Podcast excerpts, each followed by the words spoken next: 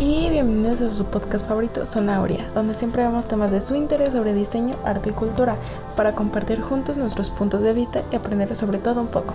Y arrancamos con este podcast.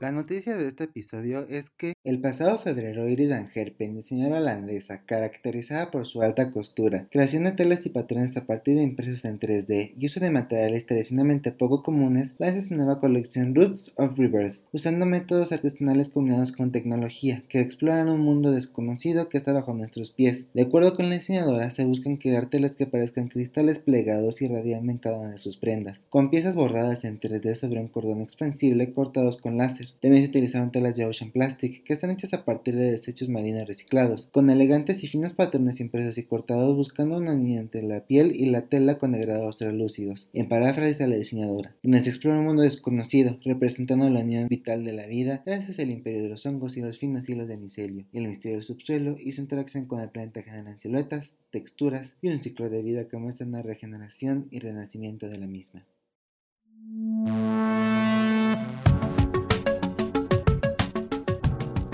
Hola. Bienvenidos a este su espacio favorito de diseño Zona Aurea. En este episodio hablaremos sobre la animación en México.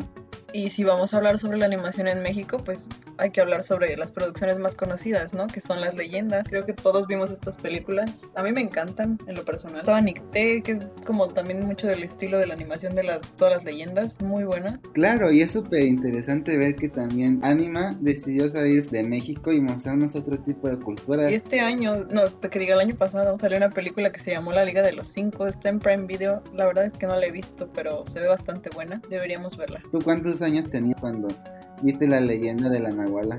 Pues creo que cuando salió, que fue 2007 por ahí, yo la vi y me quedé fascinada. Y estuve esperando no sé cuántos años hasta que saliera la de La Llorona. Esperaba con muchas ansias la que seguía. Pues también de los de mis favoritos de estas películas han sido los personajes, la lebrige o las calaveritas de dulce que no hablaban, pero ahí estaban. Sí, claro, y aparte mantenía como la misma línea de los personajes o sea, sí, pero a la vez podías ver cómo evolucionaban. Cuando vi lo de La Llorona vi que era otro estilo que la Nahuala y después fueron cambiando así también los estilos y él le da como un tono nuevo para cada producción. En lo personal creo que el estilo de los que más me gustó fue el de La Llorona. no es tan tradicional, pero me gustó mucho cómo se veía. ¿Viste la serie?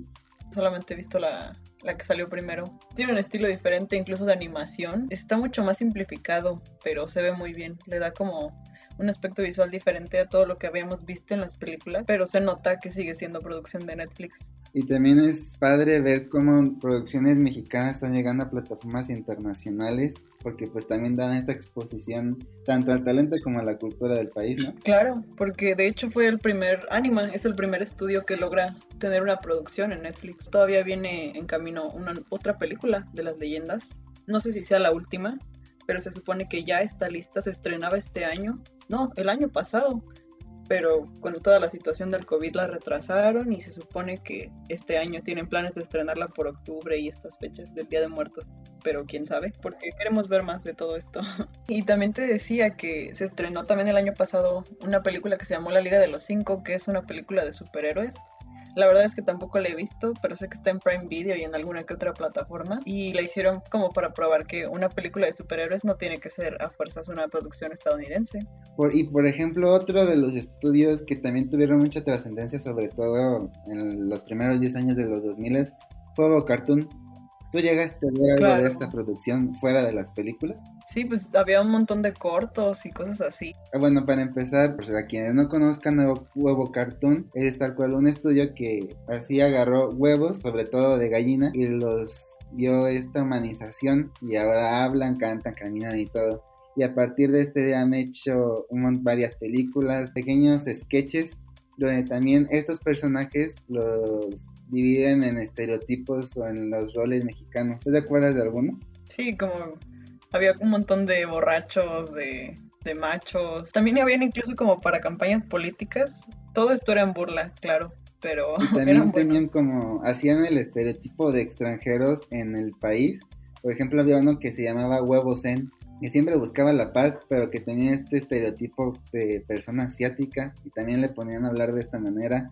Y tenía un compañero que se llamaba Limón Chupado, que pues el limón chupado, le transversaron el nombre para que tuviera otra connotación como también... Sí, para hacer todo esto como más chusco. No sé cuánto fue la última producción de, de Huevo Cartoon, creo que fue Marcianos contra Mexicanos. Y también ahorita que lo menciona de sus películas, tuvieron este avance en la animación, porque si te acuerdas, una película de huevos, que fue su primera película en 2006, tenían animación más 2D y conforme iban avanzando le iban haciendo más tridimensional hasta que ya llegaron a un gallo con muchos huevos que ese sí ya era 3D totalmente. Sí, claro. Algo leí que estaban en proyecto de sacar alguna otra película siguiendo esta historia, ¿no? De, de Toto, que era el principal, pero la verdad es que no tengo ni idea si sí vayan a hacerlo o no. ¿Y sabes de algún otro proyecto también de animación mexicana, pero que no sea tan común? ¿O que no se haya sido tan conocido en los últimos tiempos? Tenemos, por ejemplo, a, un artista que se llama Alan Ituriel, trae un proyecto desde 2012, pero en el año de 2019 estrenó una serie que se llama Villanos en Cartoon Network, con su propio estudio. La serie es pues, creada por un mexicano y ha tenido muy buen recibimiento hasta ahora.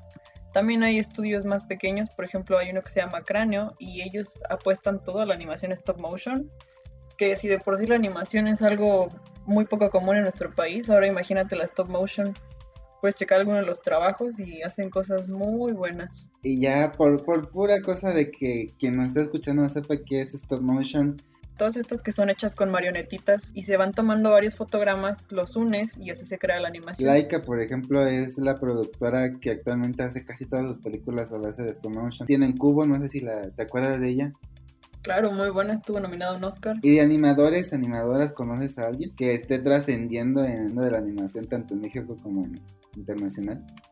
Bueno, pues ya hablábamos de las leyendas, ¿no? Tenemos a Alberto Chino Rodríguez, que él comenzó en Anima por ahí de 2004 y comenzó con haciendo las temporadas del Chavo Animado. Hizo un largometraje que se llama Triple A sin límite en el tiempo. Si te soy esta nunca lo vi, pero fue con el que comenzó y después él ha hecho cuatro de todas las películas de las leyendas. Hizo La Llorona, Las Momias, El Chupacabras y El Charro Negro. Además, también ya terminó lo que es la última que viene, me parece que se llama Las leyendas del origen. No sé si él la dirigió, pero está muy involucrado en el proyecto. Y bueno, lo que él dice es que es muy difícil, ¿no? Que hay, hay muy pocos animadores en el mundo y todavía le sumas que hay una falta de escuelas especializadas, que el área de trabajo no es muy abundante.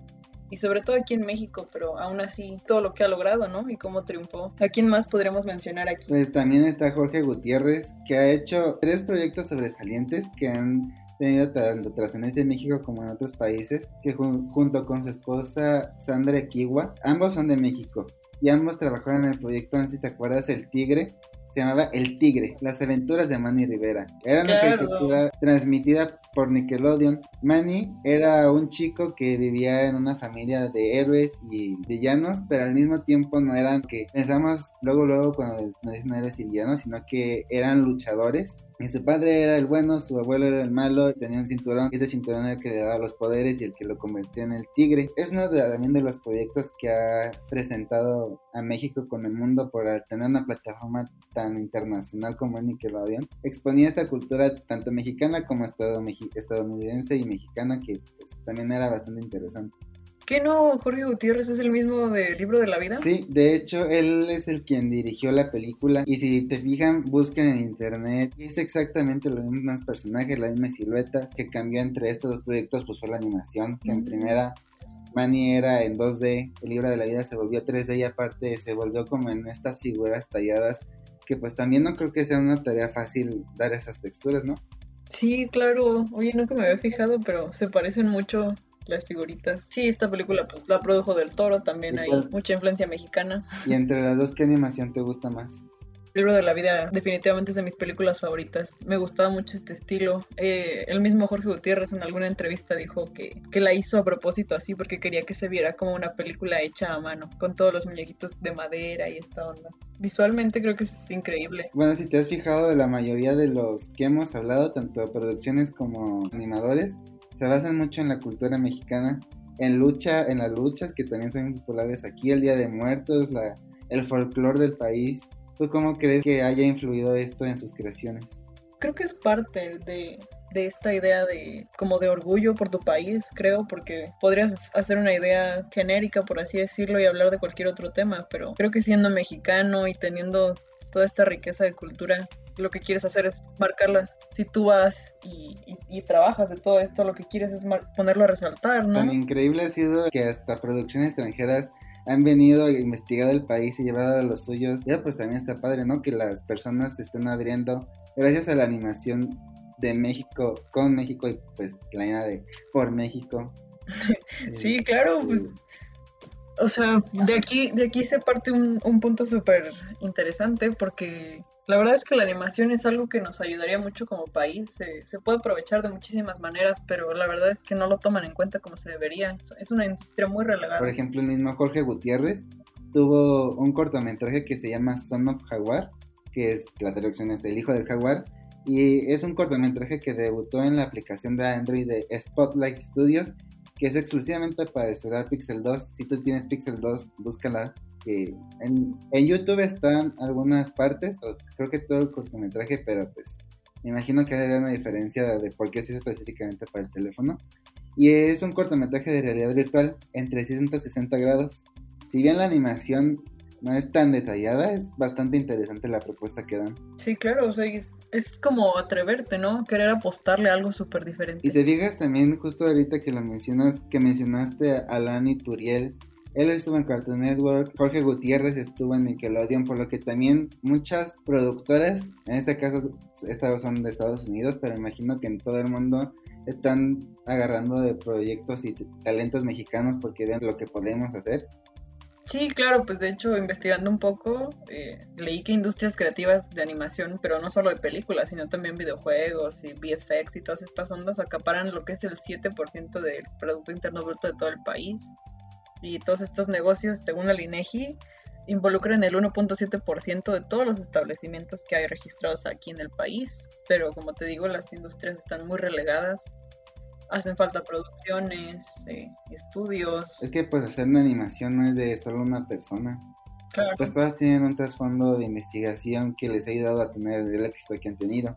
Sí, claro, o sea, la animación es, es algo que implica de muchas otras ramas, pero como te decía, hace falta investigaciones, análisis y claro, un montón de apoyos, de becas, de estímulos fiscales y todas estas son... Podrían, se podrían lograr muchas cosas. Por ejemplo, tienes a España, que pues quién ubicaba alguna producción, pero no, la verdad es que ahora van con todo, hay muchas escuelas allá que están al nivel incluso de CalArts. En España ya hay escuelas a este nivel, pues ubicas Klaus, la película que salió hace uno o dos años fue, tiene un estilo de animación increíble. Y bueno, te digo, España ha empezado a, apostar por este tipo de producciones y se, se estimó que el año pasado facturaron como 1.110 millones de dólares. Pues en fin, por lo yo creo que podríamos seguir hablando de esto muchísimo tiempo porque apenas yo creo que estamos viendo a la punta del iceberg porque también tanto hay de ver muchas más producciones que han hecho este estas compañías de las que no sabemos hay muchísima más gente con animadores animadoras que tampoco mencionamos pero que también tienen un impacto o tienen impacto en la creación sin embargo pues hasta aquí le tenemos que dejar ¿Tú qué opinas de todo esto? No, sí, pues claro, como dices, si quisiéramos seguir hablando de esto, aquí seguiríamos todo el día. Pero vaya, yo reitero, este nuestro país tiene mucho potencial en todo lo que es la animación. Pero bueno, nosotros que somos esta generación y las generaciones que vienen detrás, ahora sí que a nosotros nos toca sacar a relucir todo esto y ojalá que algún día andemos ahí echándole competencia a Anima o algo, ¿no? Pero bueno, en fin, esto ha sido todo por este episodio. Espero les haya gustado. Nos vemos en el siguiente. Adiós.